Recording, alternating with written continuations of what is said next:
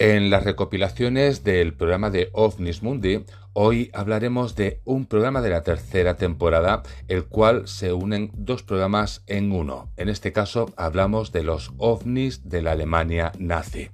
Haremos un recorrido por la historia, haremos un recorrido por lo que es el ocultismo de la Alemania nazi, también un recorrido por todo lo que significaba el posible accidente de un objeto volante no identificado en aquella época y como no, también hablamos de la parte más ufológica y también de los inventos que no llegaron a utilizarse por parte de los alemanes.